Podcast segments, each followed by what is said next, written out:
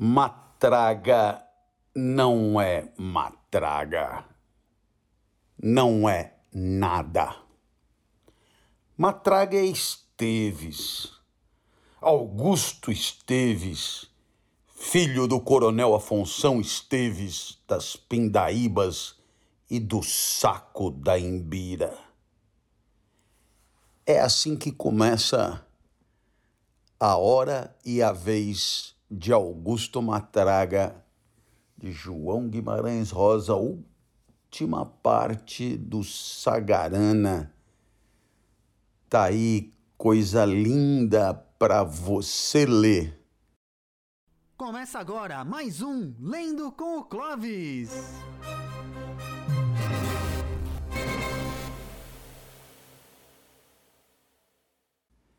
Esse é o Lendo com o Clovis, oferecimento do Bradesco. O nosso livro O Vermelho e o Negro, de Stendhal. E, é claro, quando falamos em O Vermelho e o Negro, estamos falando em 1830, estamos falando em aqueles que queriam restaurar o antigo regime. Estamos falando nos liberais que tinham horror ao antigo regime, tudo menos o antigo regime. Os liberais que defendem por demais um Estado limitado, sociedade liberada para criar, para produzir e porque, de medo do retorno do antigo regime, aqueles que quiserem ler mais sobre os liberais que tanto fazem parte da história do vermelho e o negro, poderiam se interessar por Alexis, Alexis de Tocqueville, que escreveu O Antigo Regime e a Revolução. Eu acho que a leitura do Antigo Regime e a Revolução, talvez a obra mais lúcida sobre a Revolução Francesa já escrita em todos os tempos, seria um suporte maravilhoso para a compreensão das nuances da nossa obra O Vermelho e o Negro. Alexis de Tocqueville, L'Ancien Régime et la Révolution você encontra na internet o PDF tranquilamente. É uma grande obra, O Antigo Regime e a Revolução. Pois muito bem, as Cartas Anônimas, capítulo 20. Eis a nossa combinação. Não dê rédea solta aos galanteios. Não dê rédea solta aos galanteios. Presta atenção. Os juramentos mais sérios são palha para o fogo no sangue. Os juramentos mais sérios são palha para o fogo no sangue. Rapaz, é, na hora de chavecar, veja a responsabilidade do tipo de afeto que você vai causar com esse teu chaveco. Por quê? Por quê? Por quê? Porque, nossa, é coisa muito séria essa história da pessoa é, se apaixonar na hora de chavecar, né? Quantas, quantas barbaridades ao longo da vida alguém pode cometer por conta por conta de alguma leviandade, não é? Pois muito bem, não dê, portanto, rédea solta aos galanteios. Os juramentos mais sérios são palha para o fogo no sangue. Incendeiam mesmo. As cartas anônimas à meia-noite, quando todos saíam do salão Julian teve tempo de dizer à amante: Não vamos nos ver esta noite. Para ser mais fiel ainda, não vamos nos ver nesta noite. Seu marido suspeita de nós. Você se lembra? alguém mandou uma carta anônima para Monsieur de Renal. E olha, uma carta anônima daquelas recheadas de insinuações as mais pérfidas. Ou, se você preferir, uma carta anônima dizendo de fato tudo que estava rolando sob as barbas do prefeito. Então, aí, claro, por uma questão de prudência, não vamos nos ver nesta noite. Seu marido suspeita de nós.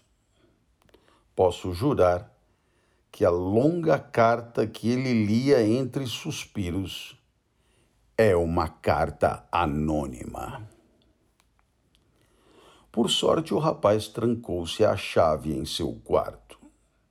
Madame de Renal teve a ideia louca de que o aviso era apenas um pretexto para evitá-la. Olha que loucura! Madame de Renal teve a ideia louca de que aquele aviso, ó, oh, não vamos nos ver essa noite, era só um pretexto para evitá-la. Ele não queria, ele não queria, estava com dor de cabeça Estava naqueles dias, ele não queria, ele não queria. Foi isso que ela pensou. Ela perdeu completamente a cabeça. Para ser mais fiel ao texto, ela perdeu totalmente a cabeça e, na hora de costume, foi até a porta do quarto dele. Toque, toque, toque ao ouvir barulho no corredor. Julian apagou a luz no mesmo instante. Meu Deus! Tentaram abrir a porta. Seria Madame de Renal? Seria um marido ciumento? Ou era a amante, ou era o marido da amante a amante queria tirar aquela história de não se encontrar limpo. O marido da amante queria verificar, digamos, a extensão do seu par de chifres. No dia seguinte, bem cedo, a cozinheira que protegia Julian entregou-lhe um livro que trazia na capa uma frase em italiano: Guardate alla pagina 130. Guardate alla pagina 130. Você sabe que guardare em italiano não quer dizer guardar, mas quer dizer olhar. Portanto, aqui a sugestão é que ele desse uma olhadela, uma espiadela na página 130.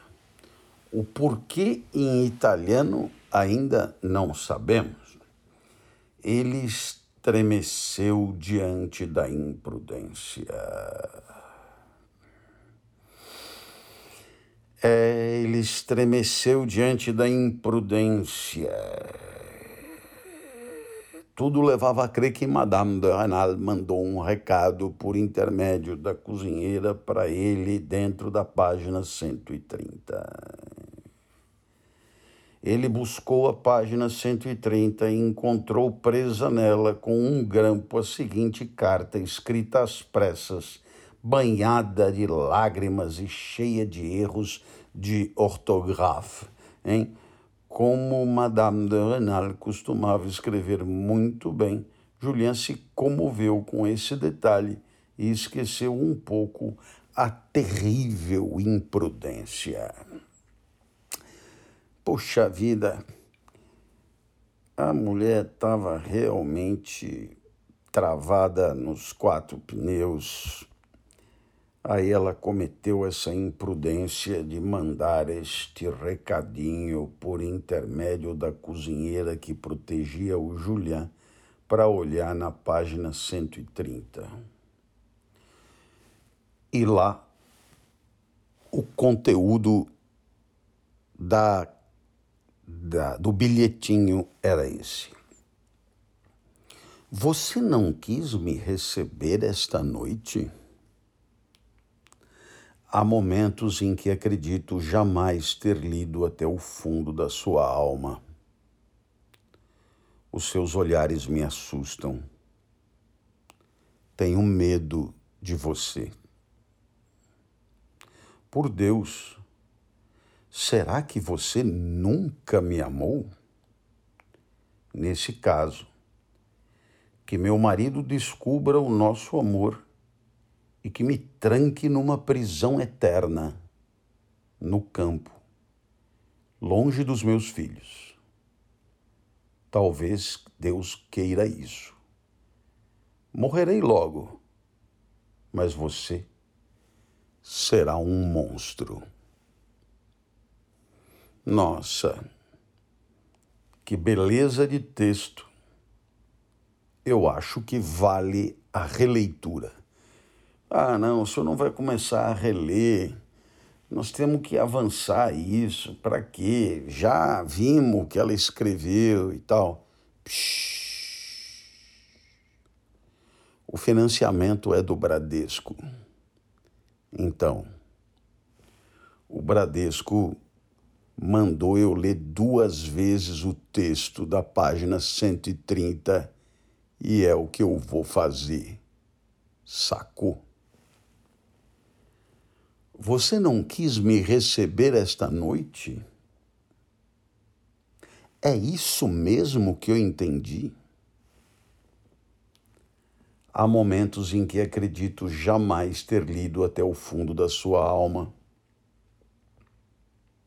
Os seus olhares me assustam. Tenho medo de você. Por Deus, será que você nunca me amou?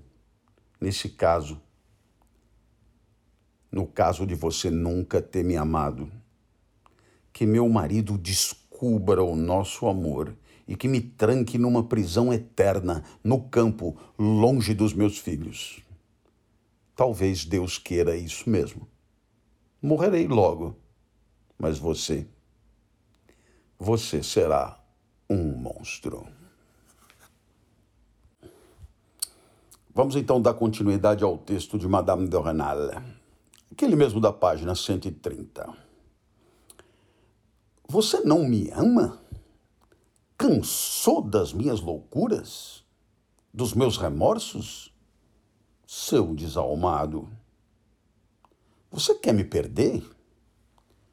Mostro-lhe um jeito fácil. Vá, vá. Mostre esta carta em Verrières. Ou melhor, mostre-a a Monsieur Valneau. Diga a ele que amo você. Não.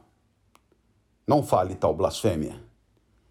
Diga a ele que eu adoro você. Que a vida só começou para mim no dia em que vi você. Que nem nos momentos mais loucos da minha juventude sonhei com a felicidade que lhe devo. Que sacrifiquei minha vida e minha alma por você e você sabe que sacrifico mais que isso. Mas o que sabe sobre sacrifícios esse homem? Diga a ele, diga, para irritá-lo, que desafio todas essas pessoas más e que para mim só existe um desgosto no mundo ver mudar o único homem que me prende à vida. Que alegria para mim perdê-la, oferecê-la em sacrifício e não mais sentir medo pelos meus filhos. Não duvide, querido amigo, Se existe uma carta anônima, ela vem desse ser odioso que durante seis anos me perseguiu com sua voz grosseira, histórias de saltos a cavalo, arrogância e uma lista interminável dos seus talentos. Há uma carta anônima? Malvado. Era sobre isso que eu queria conversar com você.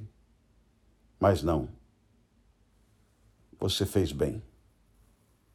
Abraçando você, talvez pela última vez, eu não teria conseguido conversar friamente como faço agora quando estou só. A partir de agora, nossa felicidade não será mais tão fácil. Você ficará contrariado com isso? Sim. Os dias em que não tiver recebido algum livro interessante de Monsieur Fouquet, o sacrifício está feito.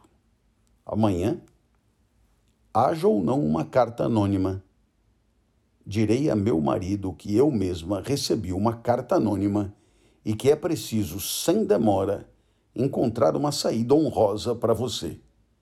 Criar um pretexto honesto e mandá-lo o mais rápido possível para a casa dos seus pais. Ah, querido amigo, ficaremos separados 15 dias, talvez um mês. Vá, eu lhe faço justiça. Você sofrerá tanto quanto eu. Mas, enfim, esse é o único jeito de combater o efeito da carta anônima. Não é a primeira vez que meu marido recebe uma carta a meu respeito. Ah, como eu ria disso. O objetivo da minha conduta é fazer meu marido pensar que a carta veio do Monsieur Valneau. Não duvido de que seja ele o autor. Se você for embora daqui, é importante que fique em Verrières. Vou convencer meu marido a passar 15 dias lá para provar aos idiotas que não existe problema algum entre mim e ele. Uma vez em Verrières, você deve fazer amizade com todo mundo, até com os liberais. Sei que as senhoras todas irão procurá-lo. Não brigue com Monsieur Valneau, nem lhe corte as orelhas, como você disse dia desses. Ao contrário, seja bem gentil com ele. O essencial é que em Verrières acreditem que você vai trabalhar na casa de Monsieur Valneau ou de algum outro para educar crianças. É isso que meu marido não suportará. Caso ele se conforme, muito bem. Pelo menos você irá morar em Verrières e eu o verei de vez em quando. Meus filhos, que o amam tanto, o verão. Santo Deus, sinto que amo mais os meus filhos porque eles amam você. Que remorso! Como isso tudo acabará? Estou divagando. Enfim, você saberá como se comportar. Seja doce, educado. Não despreze as pessoas grosseiras. Peço-lhe de joelhos pois elas serão os juízes do nosso destino. Não duvide um só instante de que meu marido vai pensar de você o que a opinião pública sentenciar. É você que vai fazer para mim a carta anônima. Arme-se de paciência e uma tesoura. Recorte de um livro as palavras que logo lerá e colhe-as na folha de papel azulado que lhe envio agora. Ela veio da casa de Monsieur Valneau. Prepare-se para uma tarefa de busca. Queime as páginas do livro que você mutilar. Se não encontrar as palavras prontas, seja paciente e recorte letra por letra. Para facilitar o seu trabalho, criei uma carta anônima bem curta. Ai de mim, se você não me ama mais, como temo, a minha carta deve lhe parecer longa. Carta anônima. Senhora, todas as suas pequenas ações são conhecidas, mas as pessoas que têm interesse em reprimi-las já foram avisadas. Pelo resto de amizade que tenho pela senhora, peço-lhe que se afaste de vez do camponezinho. Se for sábia e fizer isso, seu marido acreditará que o aviso que recebeu é falso e deixaremos que acredite nisso. Pense que conheço o seu segredo. Trema, infeliz. A partir de agora, a senhora terá de andar na linha comigo. Assim que você terminar de colar as palavras que compõem essa carta, reconheceu o jeito de falar do diretor? Ande pela casa e eu o encontrarei. Irei até a aldeia e voltarei com uma expressão perturbada. Estarei muito perturbada mesmo. Bom Deus, em que enrascada me meti? E só porque você acha que chegou uma carta anônima. Enfim, com o rosto tenso, entregarei a carta a meu marido, dizendo que a recebi de um desconhecido. Você irá passear com os meninos no bosque e só voltará na hora do jantar. Do alto dos rochedos, você consegue ver a Torre do Pombal. Se nosso assunto estiver sendo bem resolvido, colocarei lá um lenço branco. Caso contrário, não colocarei nada. Seu coração ingrato será capaz de encontrar um jeito de dizer que me ama antes de sair para esse passeio? Não importa o que aconteça. Tenha certeza de uma coisa. Não sobreviverei um dia à nossa separação definitiva. Ah, mãe malvada. São duas palavras vãs que escrevi agora, querido Julian. Não as sinto. Só consigo pensar em você neste momento. Só as escrevi para que não me condene. Agora que me vejo prestes a perdê-lo, para que dissimular? Sim, que minha alma lhe pareça atroz, mas que eu não minta diante do homem que adoro. Já fingi demais na vida. Vá eu o perdoo caso não me ame mais. Não tenho tempo de reler minha carta. Parece-me justo pagar com a vida os dias felizes que passei nos seus braços. Você sabe que eles me custarão muito. Meu amigo, que loucura. No final das contas, toda estratégia é uma estratégia de semear confusão, deslegitimando uma carta com a outra carta. E, naturalmente, através de um de um jogo bem cuidado, fazer acreditar que Monsieur Valneau chantageia Madame de Renal.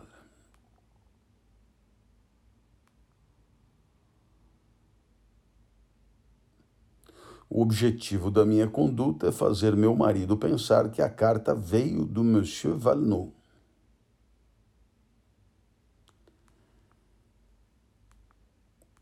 O que me parece fantástico nessa história toda é a disposição permanente de Madame de Renal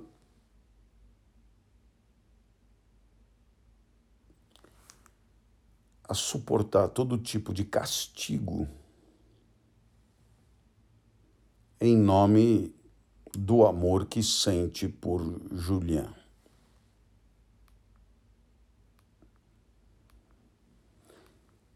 E é curioso porque ela oscila entre duas consequências dramáticas. A primeira é cair em desgraça na cidade, e a segunda é morrer mesmo. Como ela disse, pagar com a vida.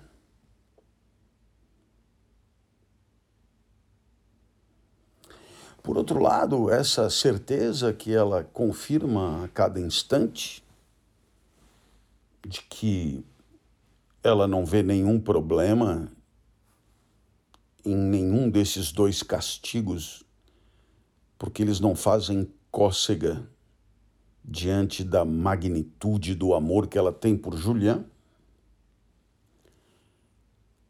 Ao mesmo tempo, ela tem muitas dúvidas a respeito do tipo de afeto que Julian terá por ela. Tanto é assim que, em meio a essa dúvida, ela pergunta: Você não me ama? Cansou das minhas loucuras, dos meus remorsos? Isso, evidentemente, faz pensar na solidão, na solidão que é a nossa condição.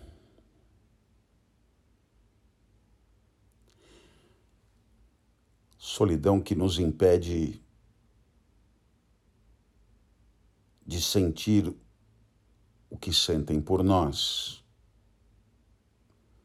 nos impede de ter certeza sobre o que sentem por nós. O que temos são manifestações. O que temos são declarações. Que temos são condutas. E nada disso é completamente imune ao teatro, à, à simulação.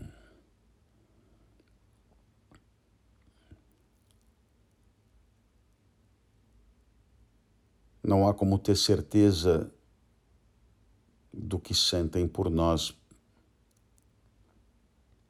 porque não há como ter certeza sobre nenhum tipo de afeto do outro. Não só por nós, mas por qualquer coisa no mundo.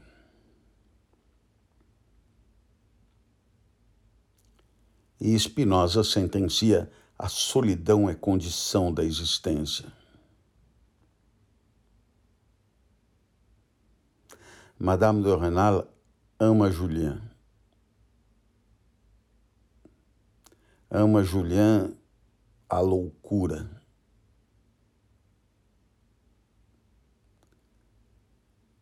Mas ela tem ela tem por parte de Julian manifestações ambíguas.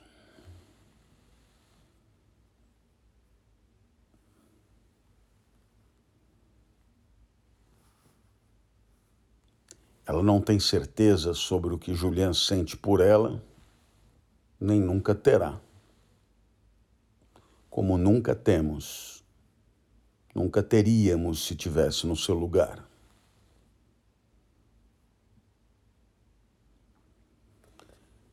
E ela então propõe: quer me perder?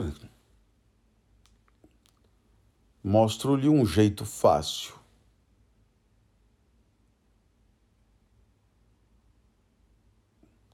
Vá. Mostre esta carta em Verrières. Mostre-a a Monsieur Valnot. E agora vem o, o mais forte. Diga a ele que amo você. Diga a ele que a vida só começou para mim no dia em que vi você. Diga a ele que nem nos momentos mais loucos da minha juventude sonhei com a felicidade que lhe devo. Diga a ele que sacrifiquei minha vida e minha alma por você. E você sabe, sacrifico e sacrificaria muito mais do que isso.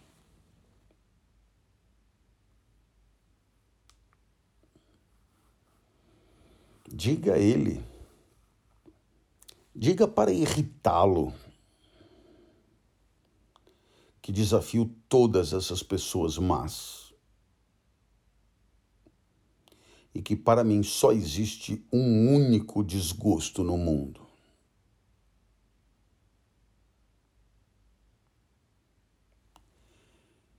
Se o único homem que me prende à vida mudar. Que alegria para mim perdê-la, isto é, a vida.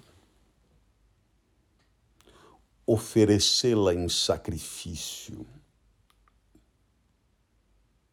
E não mais sentir medo pelos meus filhos.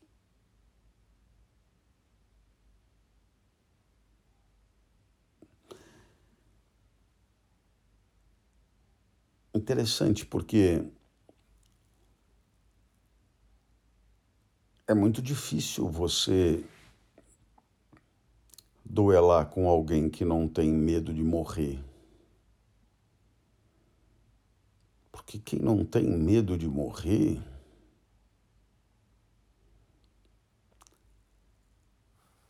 acaba em decorrência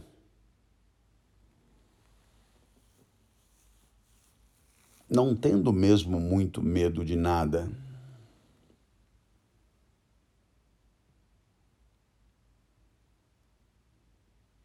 Alguém argumentará que os sofrimentos da vida são muito piores do que a morte. E que é perfeitamente possível não ter medo de morrer, mas ter medo de viver.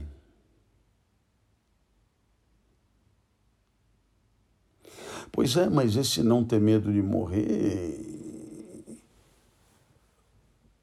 pode se referir ao medo de morrer lá na frente, no final da velhice. Não é a mesma coisa que morrer aos 30 anos por obra e graça de um desagravo amoroso.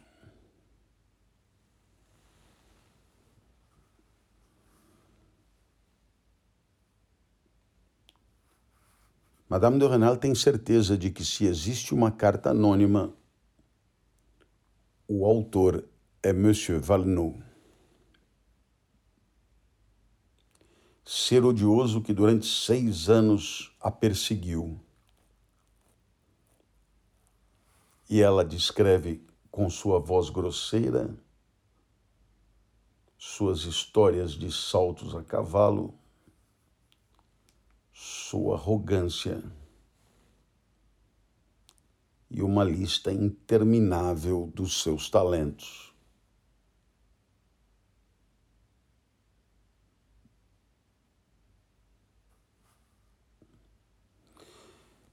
No final, ela afirma que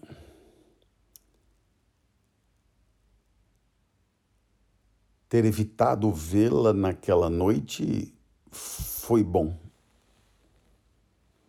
que ela jamais teria conseguido pensar tudo o que pensou na sua presença.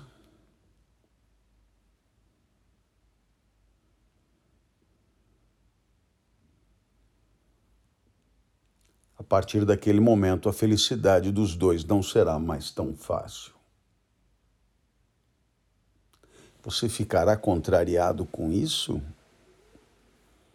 Veja como ela ela se pergunta sobre o amor de Julian. Ela se pergunta sobre a correspondência do seu próprio amor.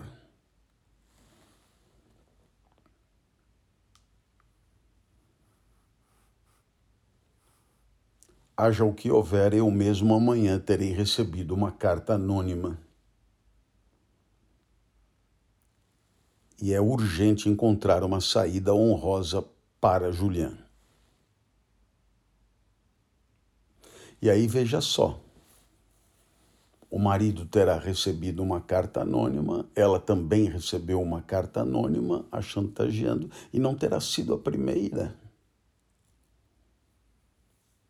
O que é um trunfo considerável a favor dos amantes. Pois muito que bem. Eis aqui este capítulo das cartas anônimas. O que vai acontecer na sequência, isso nós só saberemos na segunda-feira, quando então nos dedicaremos ao capítulo 21.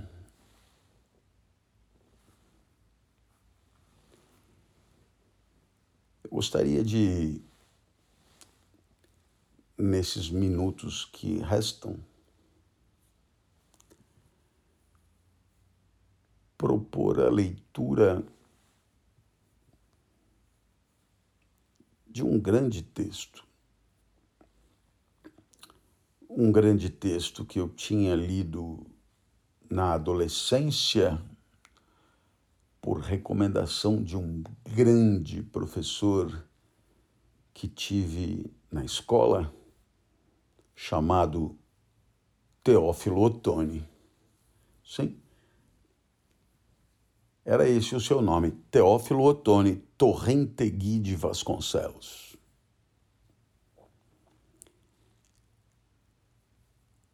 Eu teria 14, 15 anos,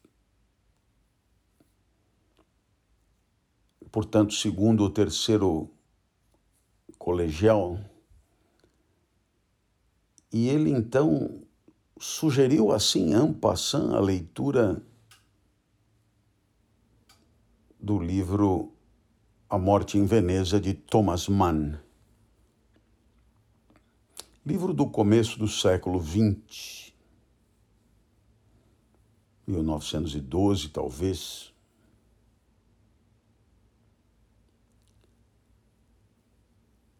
E eu, em tempos de pandemia,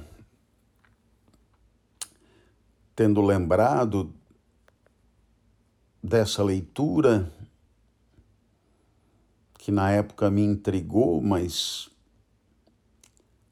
manifestamente para a qual eu me encontrava despreparado. E então eu, eu a refiz. E eu então, 50 anos depois, reli Thomas Mann.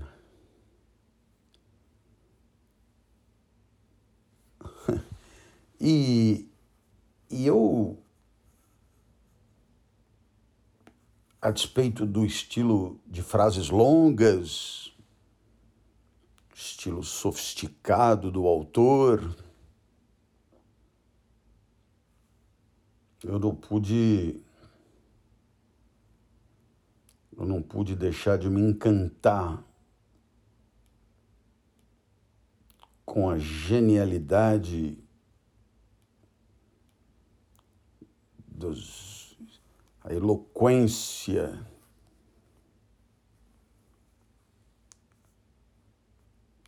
das aventuras deste escritor, que no final acabou precisando sair de Munique